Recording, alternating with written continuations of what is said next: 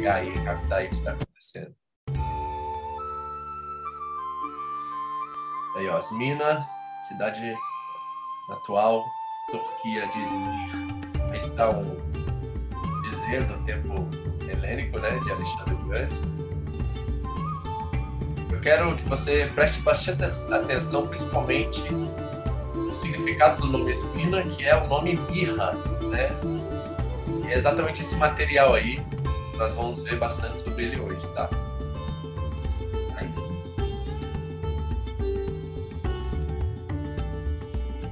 Amém? Bom, bem-vindos mais uma vez ao nosso tempo estudo aqui na Palavra de Deus. Estamos exatamente nesse momento nas sete igrejas da Ásia, né? Durante o período que o apóstolo João é, escreveu para essas sete igrejas, aos sete anos dessa igreja, com eh, palavras de encorajamento, condenação, né? E ânimo e perseverança para esse povo que estava sendo muito perseguido durante essa era, né? Como apresentei no início do nosso estudo hoje, alguns vídeos, né, atuais da, da cidade de Esmir, que é a antiga Esmirna, e nós vamos estar olhando essa, essa igreja em Esmirna, uma igreja ímpar, uma igreja bem diferente das demais, e você vai saber por quê daqui a pouco. Vamos orar, pedir ao Espírito Santo que fale conosco, nos abençoe nessa noite, que o estudo seja edificante, abençoe você e traga você mais esperança e mais perseverança na sua fé. Meu propósito aqui não é simplesmente a, apontar né, contextos históricos e aprendermos é, sobre a historicidade dessas igrejas e a sua relevância na história, mas de sermos inspirados, impactados pelo compromisso e a fidelidade dos nossos irmãos e quem saiba isso possa nos inspirar a vivermos de forma relevante, ousada, corajosa em nosso tempo também. Nós temos nossos desafios, eles tiveram uns deles. Eu acho que são incomparáveis. O que eles sofreram pelo evangelho, principalmente em Esmirna, que talvez foi a cidade mais perseguida, ou seja, a igreja mais perseguida, com certeza não se compara com o que nós, nos nossos tempos, temos experimentado. Eu falo nós aqui no Japão, né? talvez nossos irmãos na China, no Afeganistão, no Irã, estejam passando por dificuldades e é, situações muito adversas e muito mais perigosas do que nós.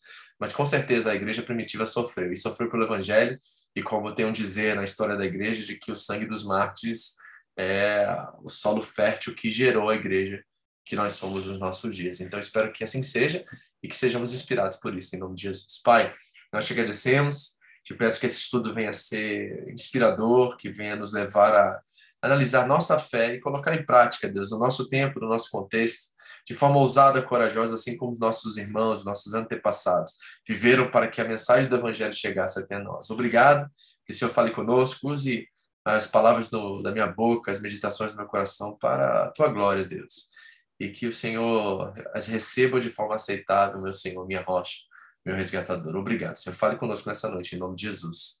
Amém. Amém? Bom, você que está chegando aqui agora, a primeira vez, tá? Nós vamos deixar para o final nossas perguntas né, e respostas, se você assim, tiver uma pergunta, uma resposta. E nós vamos estudar né, Apocalipse capítulo 2 é o texto, nós vamos ler hoje, hoje do 8 ao 11. Os dois capítulos 2 e 3 falam sobre as sete igrejas da Ásia Menor. Semana passada nós começamos com Éfeso e vimos que a característica é, predominante da igreja de Éfeso era o abandono do primeiro amor, e como Jesus estava chamando a igreja de volta à raiz, à essência, ao fundamento do evangelho, né, da mensagem que os alcançou. E hoje nós vamos ver algo completamente diferente disso. A igreja de Esmirna é ímpar, ela é diferente das demais, no sentido de ser a mais perseguida e talvez a mais aprovada. Porque um detalhe, eu já vou dar o teaser aqui para vocês, é que é uma das únicas igrejas, a outra é Filadélfia, que não é condenada pelas suas práticas, ela é elogiada. Ela é usada como referência para as outras igrejas. É a igreja mais sofrida, a igreja de Esmirna, mas a igreja que só recebeu elogios do Senhor Jesus. Então nós temos muito a aprender com Esmirna. Vocês estão prontos para isso? Vamos ao nosso esboço? Preparar para essa viagem, para esse tempo maravilhoso aqui na Palavra de Deus e tenho certeza que irá te inspirar e te abençoar nesta noite. Amém? Bom, nós estamos falando sobre Esmina. Vamos ao contexto histórico da cidade, como você pode ver aí no nosso gráfico.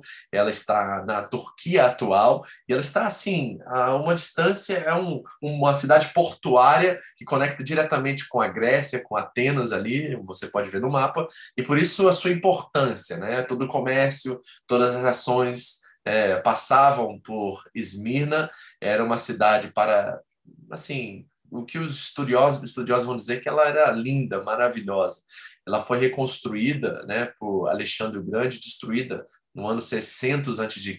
e reconstruída, né, no ano 300 e pouco por Alexandre e se tornou realmente uma das cidades mais belas da Ásia Menor, né? É uma cidade grega, localizada atualmente na Turquia, né? Izmir é essa cidade. Ela não é mencionada em Atos, mas é interessante que em Atos 19, o apóstolo Paulo afirma que enquanto ele estava em Éfeso, por dois anos ele alcançou toda a Ásia Menor. Então, com certeza, ele teve uma passagem por Esmirna, né, estabeleceu igrejas ali. Não sabemos se Paulo foi o fundador ou plantador da igreja em Esmirna, mas com certeza ele passou e ministrou dentro daquela igreja. Era conhecida como a coroa da Ásia Menor, e o nome deriva da palavra grega para mirra, e era um óleo fabricado e exportado da cidade para todo o mundo, principalmente ao Egito. O Egito era o seu exportador número um. E nós vemos vários textos bíblicos que é, mirra é apresentado, representado, tanto é, com Salomão durante o seu reinado e, e a riqueza e o valor inestimável que essa, esse óleo tinha, tanto quanto os presentes que foram apresentados pelos magos que vieram do Oriente, provavelmente da Babilônia, a Cristo. Um dos elementos era a mirra. Então nós vemos o seu valor aí, provavelmente a mirra que foi apresentada pelos magos que vieram da Babilônia foi fabricada em Esmina. Então mirra era o seu é, produto oficial e o maior importador de mirra em Esmina era o Egito. Era uma das maiores e mais importantes cidades da sua época, competia com Éfeso, com Pérgamo pelo título, certo? E Atenas, como você pode ver aí, estava muito próximo e facilitava a questão comercial, né? Policarpo, discípulo do apóstolo João, foi apontado como bispo da igreja na cidade. Ele foi o décimo segundo pastor, os outros foram martirizados, morreram pela fé. E você vai ver um relato de Policarpo hoje sensacional, que arrepia tudo quando eu leio, né, que me inspira e me leva a viver minha fé de forma corajosa, ousada e não desistir daquilo que Deus tem para mim. Você vai ouvir esse relato hoje. Uma das igrejas que Tertuliano, aquele que cunhou a frase, ou, desculpa, a palavra Trindade, esse é Tertuliano, menciona como tendo uma real sucessão apostólica. Então, passou dos apóstolos originais para seus sucessores e vemos que Esmina foi uma dessas cidades e igrejas que isso aconteceu. Somente Esmina e Filadélfia são as igrejas mais perseguidas entre as sete e que não recebem repreensão do Senhor Jesus. São igrejas muito perseguidas, mas aprovadas. E por isso nós temos muito a aprender com nossos irmãos em Esmina. Amém? Vamos ao texto? Está em Apocalipse capítulo 2, versículos 8 a 11. Diz assim a palavra de Deus. Ao anjo da igreja em Esmirna, escreva: Estas são as palavras daquele que é o primeiro e o último, que morreu e tornou a viver. Um parênteses aqui todos esses dizeres que iniciam as cartas às igrejas da Ásia Menor, elas estão contidas no primeiro capítulo do Apocalipse, né? Elas estão sendo refraseadas, recolocadas ah, dentro das cartas às igrejas agora. Então, todos esses detalhes que nós já vimos nas nossas primeiras é, ministrações, a introdução e tudo mais, que apontam para Jesus como essa pessoa, agora foi separado em sete partes para ser enviado a essas igrejas. Então, todas essas características você pode assistir no nosso vídeo anterior, está lá no canal do YouTube, tá? E você vai ver exatamente o que significa ser o primeiro e último, o que morreu e tornou a viver. Todas essas características que estão no capítulo 1 foram agora repaginados, recolocados na descrição e na, na, na direção que Jesus dá às sete igrejas dadas. Diz assim o texto: Conheça as suas aflições e a sua pobreza, mas você é rico.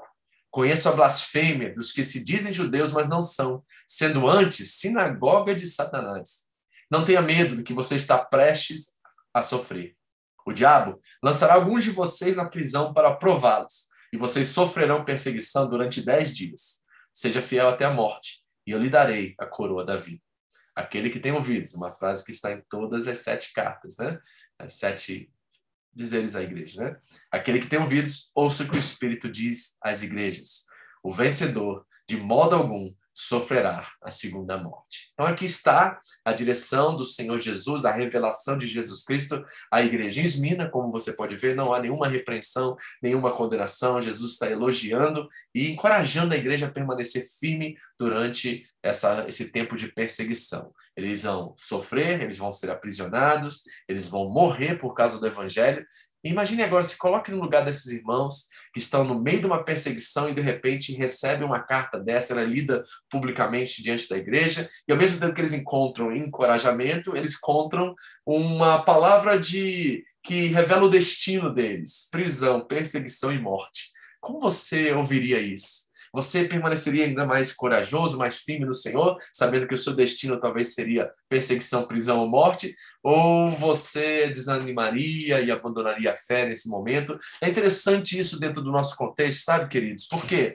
Porque nós temos essa tendência a sempre trazer uma palavra de encorajamento quando alguém está desanimado, quando alguém está triste. Mas é interessante que Jesus traz uma palavra realista. Ele traz uma palavra que aponta para fatos que irão levar essa igreja a sofrer ainda mais do que estão sofrendo. Então nós vemos que o evangelho, ele não é um mamão com açúcar, ele não é uma coisinha gostosinha que a gente dá com uma pílula para as pessoas, para que, elas, para que elas se sintam bem, ou que elas se sintam confortáveis diante das lutas e dificuldades que passam na vida. Às vezes, no meio da dificuldade, há um anúncio, há uma profecia de mais sofrimento, de mais perseguição, de mais batalha.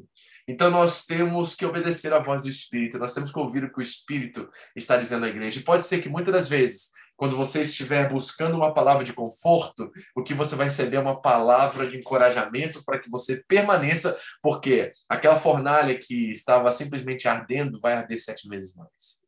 Então nós precisamos realmente entender que o que conta no final, como Jesus diz aqui, olha, o vencedor é aquele que vai permanecer e não enfrentará e não sofrerá a segunda morte. Porque o que é mais importante é a nossa vida com Cristo, aquilo que o evangelho já fez por nós, a nossa restauração do nosso relacionamento com Deus. Porque o mundo nós teremos aflições. A palavra aflições vai aparecer aqui também. E nós sabemos que Jesus já venceu o mundo e com ele nós somos mais do que vencedores. Então, o que de fato conta é a eternidade. Nós podemos sofrer.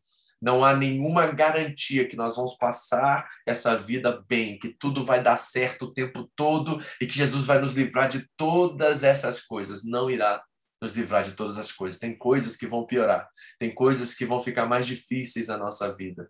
O Evangelho não nos garante felicidade. Na verdade, em muitos casos, ele nos garante uma infelicidade, porque nós teremos que abrir mão de muitas coisas que nos dão prazer. Difícil ouvir isso, não é? Mas eu não posso mentir para você, como muitos coaches da fé fazem hoje, muitas pessoas que sempre têm uma palavra boazinha. A verdade é que o Evangelho nos aponta para um negar a nós mesmos para pegar a nossa cruz e seguir a Cristo. Sim, a eternidade nos espera e ali não haverá mais sofrimento, toda lágrima será enxugada, não haverá mais dor. Isso é uma promessa futura e eterna e imutável para nós. Mas pode ser que desse lado da eternidade nós venhamos a sofrer mais do que, na verdade, passar momentos bons. E tudo isso por Cristo. Tudo isso porque somos perseguidos por causa do nome dele. Não é por causa da nossa injustiça, não é por causa da nossa desobediência, não é por causa da nossa mal conduta e comportamento, mas por causa do nome dele. Aí sim vale sofrer. Não vale sofrer porque somos incapazes de sermos fiéis, que somos desobedientes. Isso aí é sofrimento causa e efeito, ou seja, você desobedeceu, você foi incorreto, você não foi ético e você vai sofrer as consequências tanto da sociedade quanto disciplina de um pai que te ama. Mas e aí? Você está disposto a enfrentar e viver a fé como os, os nossos irmãos em Esmirna viveram e foram elogiados pelo Senhor? Se você fosse receber uma carta, vamos falar home church agora, nós aqui de casa. Se Jesus fosse escrever uma carta a nosso respeito, o que ele diria? O que ele diria a seu respeito? O que ele diria de nós no coletivo? Porque nós somos responsáveis uns pelos outros.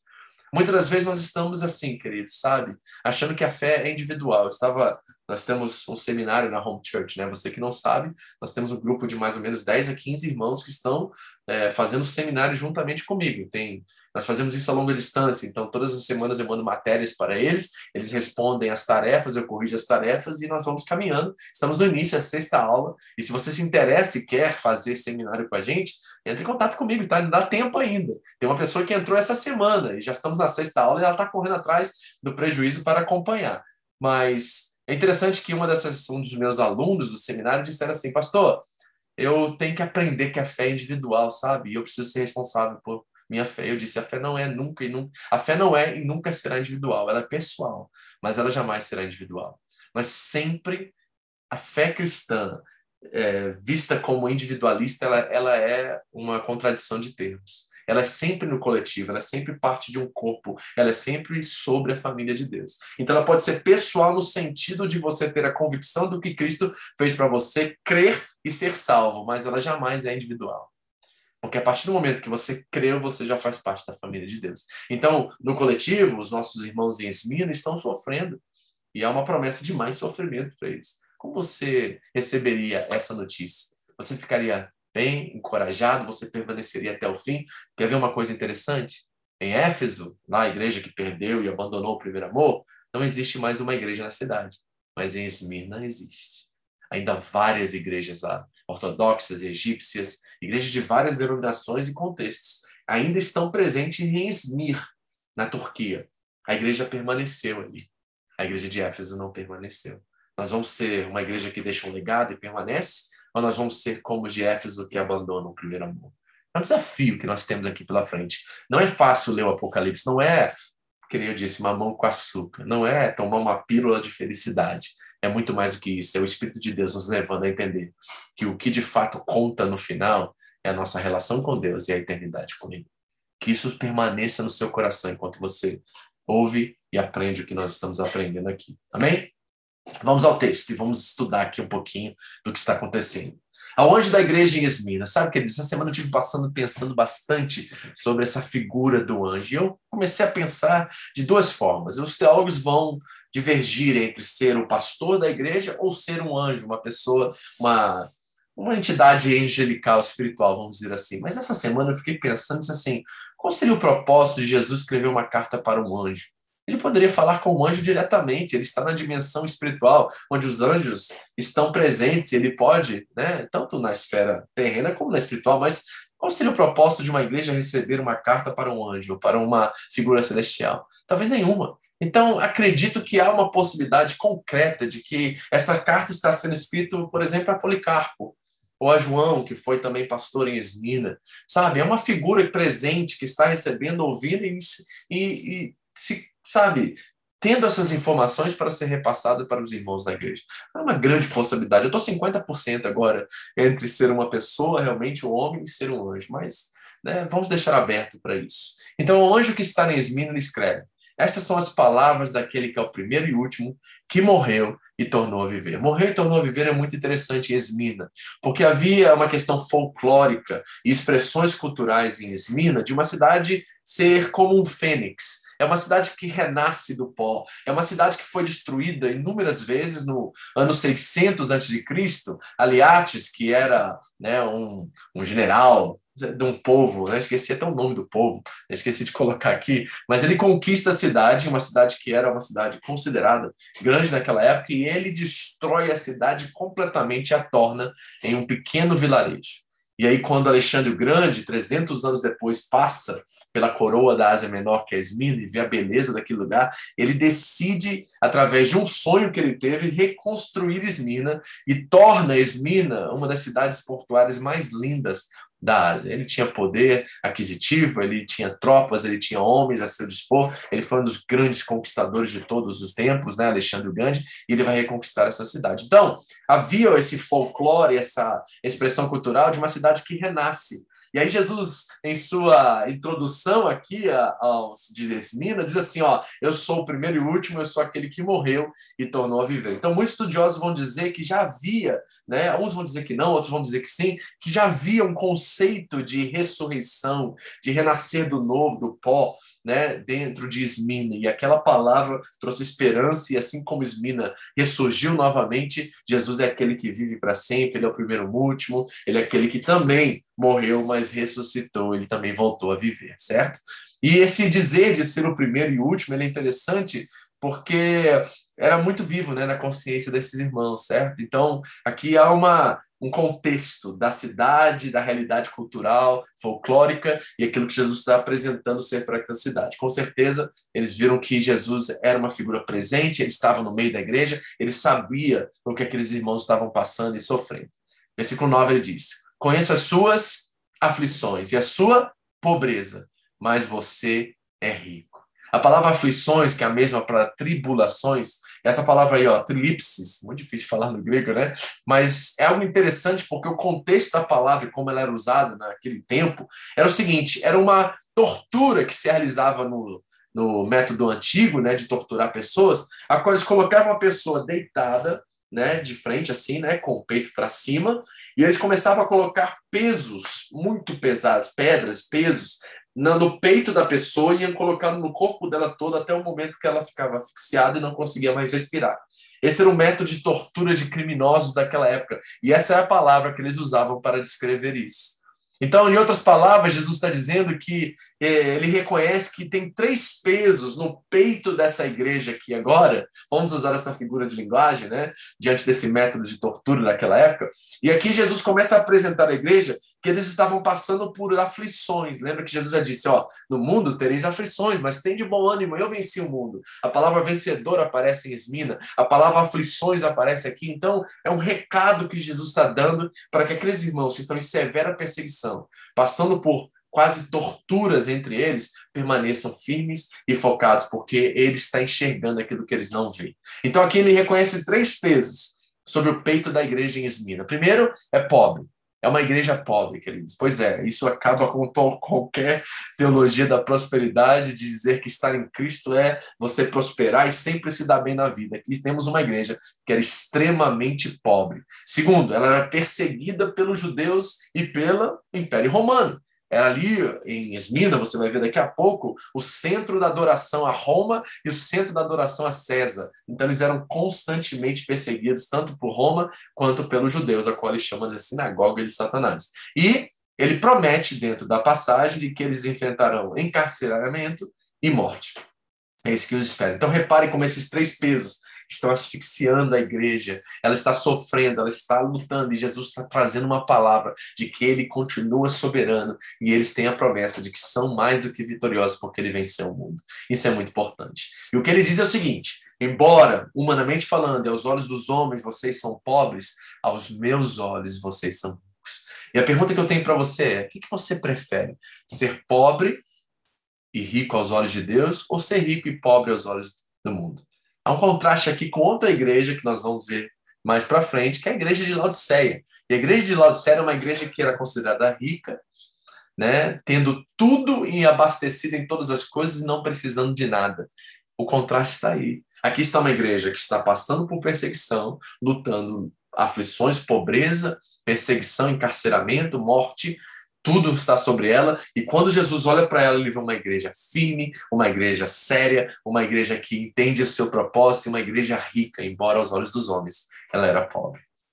Olha a parábola que Jesus conta em Lucas 12. A terra de certo homem rico produziu muito. Ele pensou consigo mesmo: o que vou fazer? Não tenho onde armazenar minha colheita. Então disse: já sei o que vou fazer.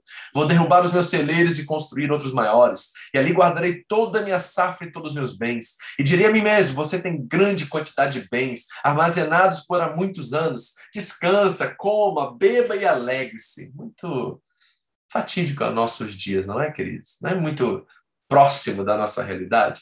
Contudo, Deus lhe diz: insensato, esta mesma noite a sua vida lhe será exigida. Então, quem ficará com o que você preparou? Tá vendo? Quando o nosso foco está nas coisas dessa vida, nós simplesmente teremos a recompensa que ela nos traz temporariamente.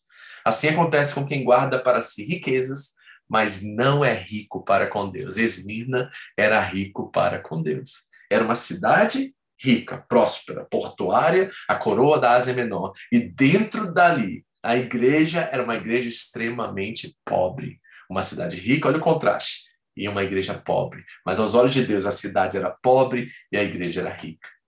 Qual dos dois você prefere ter como é, constatação espiritual? Você prefere ser rico aos olhos dos homens e ser pobre aos olhos de Deus?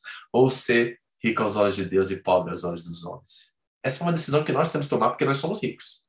Não se esqueça, você está no país de primeiro mundo, você que está me assistindo aqui do Japão, e você sabe que você é um daqueles, talvez, 20% do mundo que está entre os ricos. É, você mesmo. Pastor, eu trabalho que nem um condenado aqui, faço zangueô para manter minha casa e pagar minhas contas. Pois é, você sabia que 80% do mundo ganha mais ou menos um dólar por dia, ou hakuen, por dia? Pois é, você está entre os ricos. Mas será que a sua riqueza está em Deus? Você prefere ser rico em Deus ou ser rico de acordo com os olhos humanos? Pense nisso. Vamos ao próximo, versículo 10. 9 ainda, né?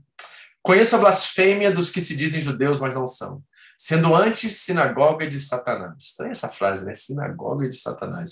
Bom, a blasfêmia dos judeus eram calúnias, que os cristãos, que eles, eles caluniavam os cristãos, denunciavam eles para os romanos, né? E as festas do agape, lembra da festa do agape que a gente falou em 1 Coríntios? A festa da fraternidade. Sabe o que os judeus denunciavam aos romanos? Que os cristãos estavam comendo carne, e carne humana, que eles eram canibais, porque eles celebravam o corpo e o sangue de Cristo, e ali, diante de não fazerem parte da festa, porque somente os discípulos eram convidados à festa do agape, com certeza rumores saíam daquelas festas de pessoas que se diziam cristãos, mas eram, na verdade, é, detratores, pessoas que denunciavam, espiões no meio da igreja para denunciar os cristãos a Roma, e muitos morreram devido a isso. Com certeza eles estavam anunciando para os judeus e os judeus para os romanos que os cristãos estavam eram canibais, estavam fazendo festas com orgias e todos os tipos de absurdos. Essa era a calúnia que eles estavam é, denunciando ali em Esmina. E Jesus chama isso de blasfêmia. Mentira é falar aquilo que, na verdade, não é verdade, é causar falso testemunho dos cristãos. E muitos deles estavam sendo perseguidos e morrendo por causa disso. E o que acontece nessa sinagoga de Satanás? Bom, muitos dos cristãos eles se reuniam no templo, ou seja, ali na cidade era, era a sinagoga, e depois se reuniam nas casas também. Então eles frequentavam, alguns deles, que eram judeus convertidos, ainda frequentavam naquela época as sinagogas, mas todos eles em Esmina foram expulsos das sinagogas e os, os judeus constantemente denunciavam os cristãos, as autoridades de Esmina. Então Jesus chama eles de sinagoga de Satanás. Então imagine você, um judeu ali em Esmina, achando indo para o templo, cumprindo as 603 leis do código mosaico da lei, e você vivendo achando que está agradando a Deus, mas aos olhos de Deus, você é de Satanás, você é uma sinagoga, você é uma religião que na verdade, em vez de adorar a Deus, está adorando a Satanás. Posso dizer algo muito franco e sincero aqui com vocês, eu tenho um receio, um medo, vamos dizer assim, que muitas das nossas celebrações ou das nossas intenções religiosas ou daquilo que nós estamos celebrando, na verdade falam muito mais a respeito de nós do que a respeito de Deus. Será que o nosso foco, todas as vezes que nós estamos celebrando as nossas festas, todas as vezes que nós temos nossos encontros, as nossas células, as nossas redes, os nossos eventos e tudo mais que nós fazemos, será que Deus é a figura mais importante, aquele que é honrado? Ou será que nós estamos simplesmente cumprindo nossos rituais religiosos? Ou simplesmente fazendo aquilo que somos obrigados a fazer, que representa algo que, na verdade, nem convicção daquilo nós temos? Nós temos que checar isso, sabe, gente? Porque é fácil olhar para Esmina e olhar para os judeus naquela cidade, os religiosos, e simplesmente dizer, ah, são é, fariseus, né, um, um termo muito usado nos nossos dias para representar falsidade religiosa. São sinagogas de Satanás, ou então acusar outras igrejas que nós conhecemos que vivem a parte do evangelho, chamá-los de templos de Satanás ou igrejas de Satanás. É muito fácil não fazer uma autorreflexão acerca disso. E realmente compreender e sermos sinceros e nos arrepender, se necessário for, de talvez as nossas festas, celebrações, o que nós fazemos que é religioso, não está realmente falando mais a nós mesmos, adorando-nos a nós mesmos e menos a Deus. Algo a considerar e algo a pensar. Que possamos sempre fazer uma reflexão e ver e saber se tudo que fazemos, fazemos para a glória de Deus. Se tudo se, de tudo que façamos, façamos comendo, bebendo, fazendo qualquer coisa, façamos para a glória de Deus. Amém? Então, esses judeus estão perseguindo os cristãos em Esmínia. Muitos vão morrer, centenas, talvez milhares morrerão por causa das calúnias que os judeus estão causando, né, levando aos romanos e esses detratores que são espiões ali na igreja, que são judeus disfarçados de convertidos, estão felizmente acabando com as reuniões e denunciando os cristãos, levando eles ao martírio ali em Esmínia. Versículo 10. Não tenha medo do que você está prestes a sofrer.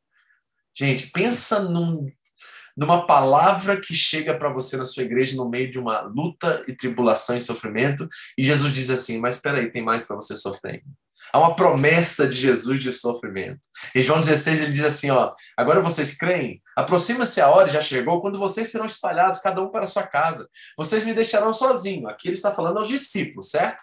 Mas repare como o restante da passagem, ele não está só se referindo aos discípulos, mas está abrangendo isso de uma forma que alcança até nós e alcançou Esmina, com certeza. Mas ele diz assim: ó, eu não estou sozinho, o Pai está comigo. Eu lhes disse essas coisas para que em mim vocês tenham paz. Neste mundo, vocês terão aflições, contudo, tenham ânimo. Eu venci o mundo. Essa frase final não era somente para os discípulos, se aplicava diretamente a eles naquele momento, mas é para todos nós. Jesus venceu o mundo e nós continuamos passando por aflições e lutas desse lado da eternidade.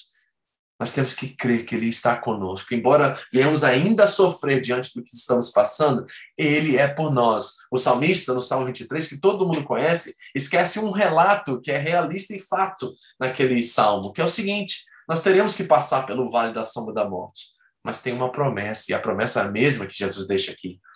Em meu, é, essas coisas eu lhes disse para que vocês tenham minha paz. O salmista diz: ainda que vocês passem pelo vale da sombra da morte, eu estarei contigo.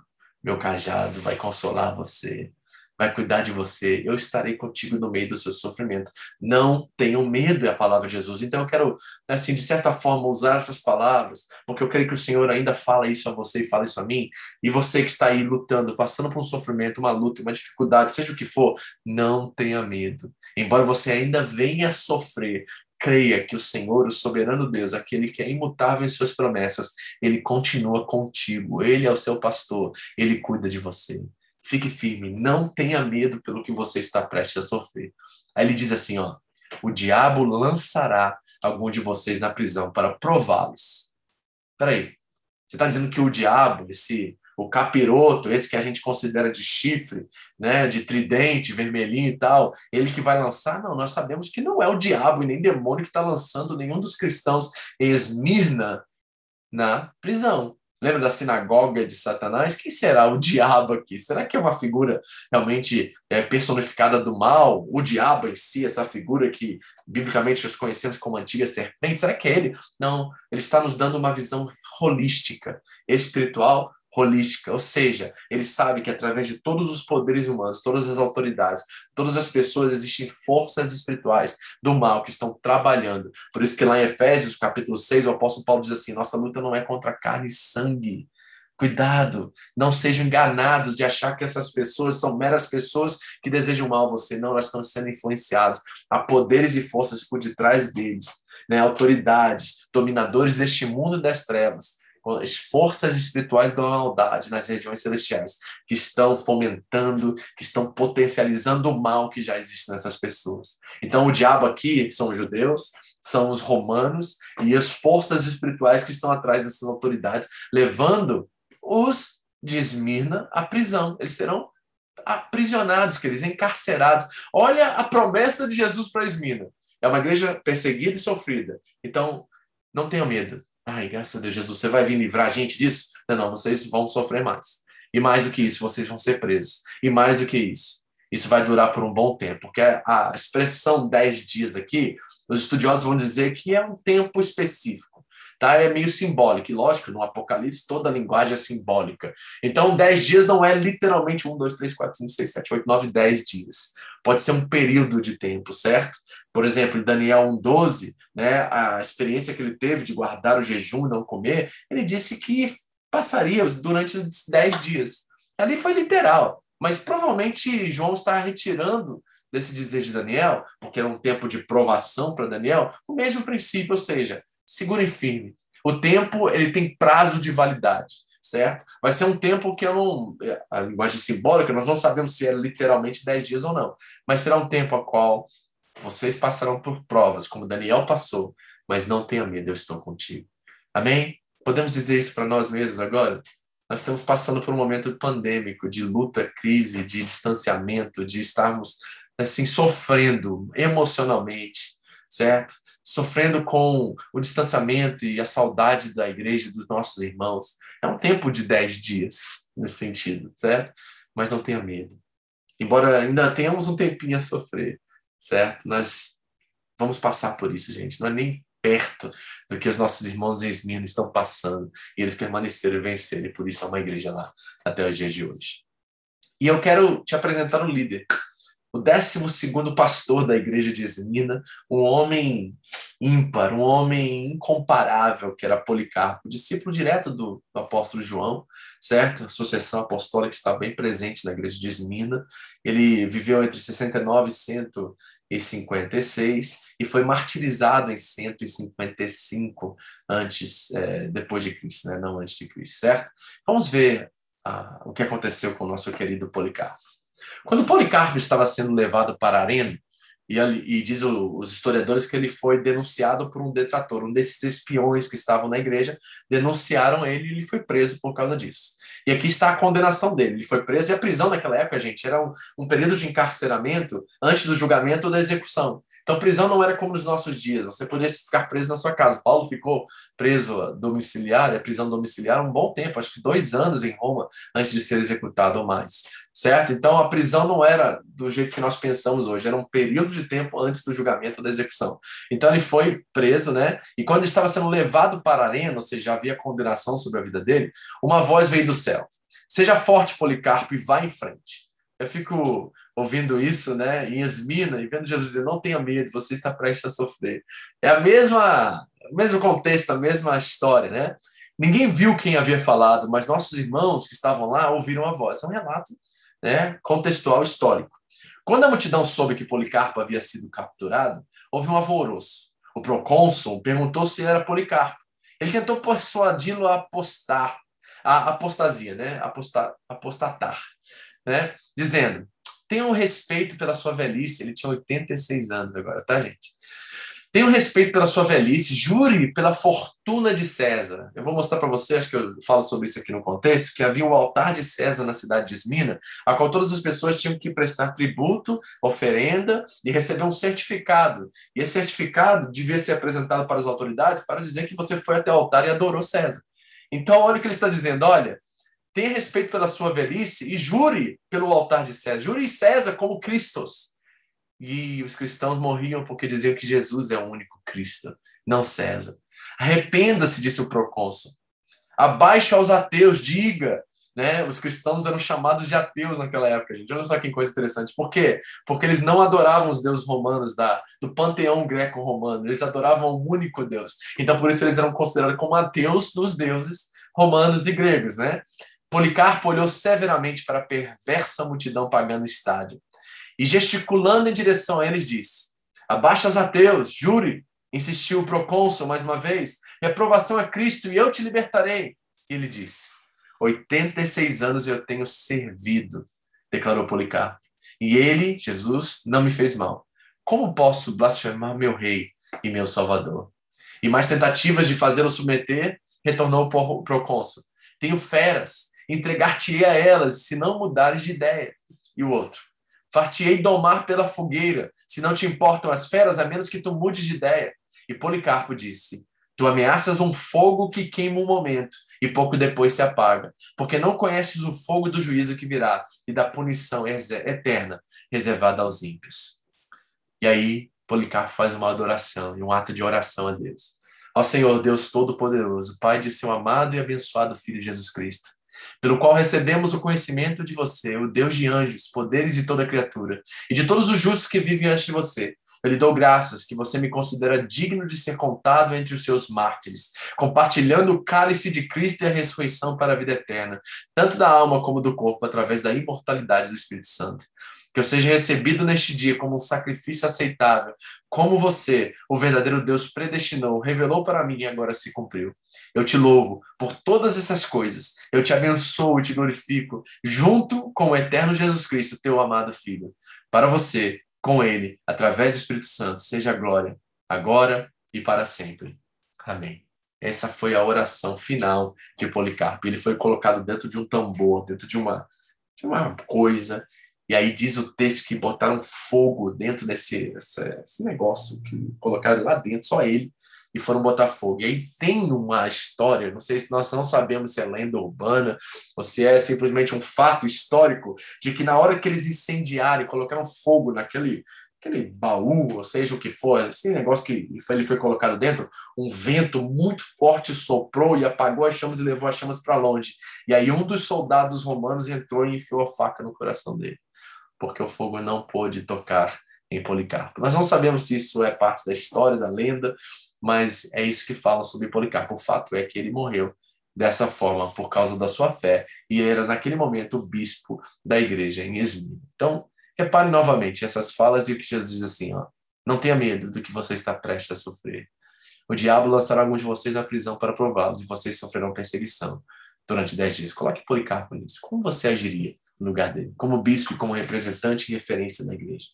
Pois é, tantos estão abandonando a igreja por coisas tão banais e ordinárias nos nossos dias, não é, irmãos? Tantos estão deixando por causa de fofoca, por causa de, ah, de ah, sei lá, é, divergências entre irmãos, divergências doutrinárias, questões de segunda categoria. E aqui está um homem que permaneceu e não abandonou e não apostatou da sua fé, mesmo com a ameaça de morte, de ser comido por feras, e afinal de contas morreu incendiado, botar fogo por causa da sua fé.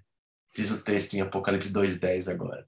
Seja fiel. Olha Jesus dizendo para Policarpo. Eu imagino a voz de Cristo na mente e coração do Policarpo enquanto ele entrava naquele estádio. Ele disse assim: ó, seja fiel até a morte. Aqui é uma promessa de morte, queridos. Imagine você em Esmina agora, ouvindo Jesus dizendo assim: ó, vou te livrar, não se preocupe, você vai sair dessa, vai dar tudo certo no final, vou te prosperar e você será uma bênção.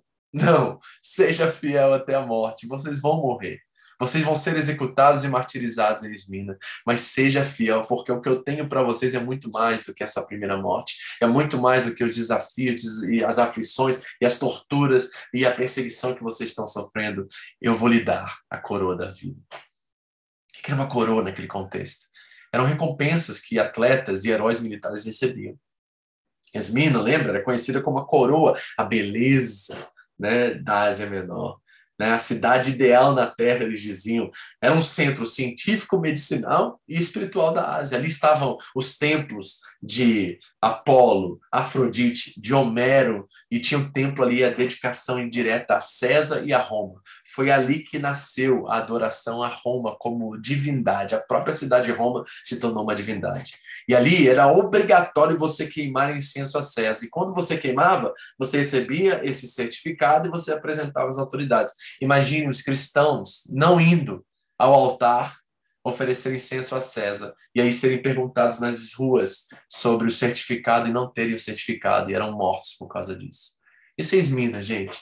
Isso é Esmina. Você está entendendo o grau da fidelidade, do compromisso e por que essa igreja permanece até os dias de hoje? Será que nós temos essa mesma capacidade, ou pelo menos nós temos pedido a Deus que nos dê permanência, que nós permanecemos fiéis até o fim? Espero que sim. Termina o texto. Aquele que tem ouvidos, ouça o que o Espírito diz às igrejas. Já vimos isso antes e vamos ver sete vezes. Ouvir é a questão mais importante, certo? Você tem ouvido o que o Espírito diz a nós, como igreja, nos nossos dias? Você tem ouvido o que o Espírito disse a Esmina? E como nós precisamos olhar para isso e dizer assim: meu Deus, se eles permaneceram, se eles conseguiram, e se eles foram fiéis e morreram por causa do Evangelho, será que eu não posso fazer isso ou aquilo? Que é tão pequeno que Jesus me pede hoje? Será que o meu compromisso de fidelidade é tão raso que eu não sou capaz de fazer coisas tão ordinárias comparadas ao que nossos irmãos do primeiro século tiveram que enfrentar por nossa causa? Ele diz: Você, o vencedor, de modo algum sofrerá a segunda morte. Repare que é uma promessa complicada, porque ele diz assim: olha, o vencedor é aquele que morre por causa do evangelho, mas alcança uma bênção maior. Sabe o que isso me diz, queridos? Que às vezes vencer é perder. E no evangelho, vencer de fato é perder, é negar a si mesmo. Então, o que esperavam os cristãos em Esmina depois dessa carta? Perseguição, prisões e morte. Repare os pesos sendo colocados nos peitos deles agora e sendo torturados diante dessa realidade. Mas sabe o que isso significa? Que por detrás de tudo isso, com os olhos espirituais, o eterno Deus estava anunciando a eles a maior de todas as vitórias. Eles receberiam a coroa da vida. Eles receberiam a eternidade, a vida eterna. Eu lembro das palavras do apóstolo Paulo. Por isso não desanimamos. Embora exteriormente estejamos a desgastar-nos, interiormente estamos sendo, estamos sendo renovados dia após dia. Pois os nossos sofrimentos, olha como é que ele chama? Leves e momentâneos. Olha como Paulo qualifica os seus sofrimentos. E Paulo é expert em sofrimento, tá, gente? Ele foi chamado para sofrer pelos gentios. Os nossos sofrimentos leves e momentâneos estão produzindo em nós uma glória eterna que pesa mais do que todos eles. Assim, fixamos os nossos olhos, Esmina, Não naquilo que se vê, perseguição, encarceramento, morte, mas no que não se vê, coroa da vida. Pois o que se vê vai passar, é transitório, dez dias. Mas o que não se vê é eterno. 1 João 5 ele diz: O que é nascido de Deus vence o mundo. E esta é a vitória que vence o mundo, a nossa fé. Quem é que vence o mundo? Somente aquele que crê que Jesus é o Filho de Deus. A nossa fé a nossa vitória. Irmãos, nós temos que tirar os olhos e tirar os nossos pés que estão plantados nas realidades, nas lutas, dificuldades e vitórias dessa era e colocar nossa esperança em Deus e na eternidade e na promessa da coroa da vida que Ele já nos conquistou por nós em, em Cristo Jesus no Calvário. É isso que nós temos que fazer e nós temos feito muito, de uma forma muito rasa e muito superficial, esse compromisso. Será que nós estamos dispostos a sofrer por Cristo? Bem-aventurados são aqueles que são perseguidos por causa do nome dele. Já disse isso em Mateus 5, no Sermão do Monte das Bem-aventuranças. Você tem sofrido e sendo perseguido pelo nome de Jesus, ou você é mais um no meio da multidão, mais um crente normal por aí? A pergunta a se fazer, não é? Então vamos ver de novo rapidamente as características de, da igreja de Esmina. A mais perseguida, mas a mais aprovada. Aflita e pobre, mas rica. Sofrida, mas fiel. A fragrância de Cristo, a mirra era a representação comercial da cidade. A fragrância de Cristo exalava daqueles cristãos. A sinagoga de Satanás perseguia a igreja pela sua fidelidade. Ela era fraca, mas era poderosa. Éfeso destruída, Esmina de pé até hoje. Irmãos, que essas características de aprovação, de riqueza espiritual, de fidelidade, de exalar a fragrância de Cristo, de ser perseguido pela fidelidade e poderosa por seu compromisso de fé, esteja conosco como igreja no nosso tempo que nós possamos desejar isso, amém? Posso ouvir um amém seu aí? Tem certeza que você está disposto a dizer amém? Mas é um amém assim, assim seja mesmo, sabe? Porque é muito fácil a gente ir para a igreja todo domingo, sentar no nosso banquinho no ar-condicionado, certo? Ouvir um sermão bom, né? Amar os irmãos, servir eles e ir para o churrasco após o culto. Não é fácil isso? Pois é, foi a Esmina que conquistou isso para mim, essa liberdade foi eles que conquistaram. E eles têm uma expectativa de mim, que eu seja fiel no meu tempo, no meu contexto, com todas as liberdades, todos os privilégios e caprichos que o Senhor me concedeu. E Deus se agrada disso. Não sou é, um pessimista por natureza. Eu creio que Deus se agrada de tudo isso. Mas uma coisa é Ele se agradar, outra coisa é a nossa falta de compromisso e infidelidade ao que Ele deixou para nós, como responsabilidade em nosso tempo. Nós temos que pensar sobre isso. Então, qual tipo de igreja queremos ser? Forte? Influente? poderosa em obras e relevância, mas sem o primeiro amor? Ou fraca, irrelevante, perseguida e sofrida, mas forte, rica e espiritualmente fiel? E aí? Deus falou com você hoje? Eu quero de abrir para comentários, perguntas, ou o que você quiser colocar. Eu quero ouvir você hoje. Eu acho que você tem algo a dizer.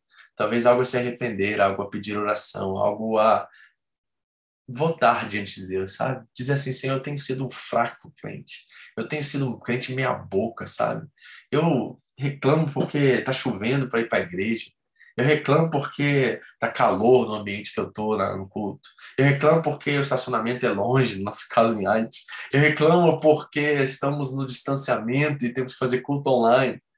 Senhor, eu quero ser grato. Eu quero ser grato porque eu olho para trás e vejo irmãos morrendo por causa de um certificado. Eu vejo irmãos morrendo por causa de espiões no meio da igreja que querem destruir suas vidas. Eu vejo minha família ser martirizada, meus filhos, por amor a Cristo. Senhor, eu quero ser fiel. Eu quero amar, eu quero me apaixonar de novo, eu quero ter compromisso com a tua igreja, porque é a igreja Esmina, não são indivíduos. Eu quero esse tipo de compromisso contigo, Senhor. Me ajuda. Em nome de Jesus. Pai, que Esmirna traga arrependimento, uma tristeza que opera o arrependimento. Para que nosso compromisso contigo aumente, para que nosso compromisso contigo seja, eu acho que nunca será no grau deles, mas seja algo que pelo menos parece, Deus.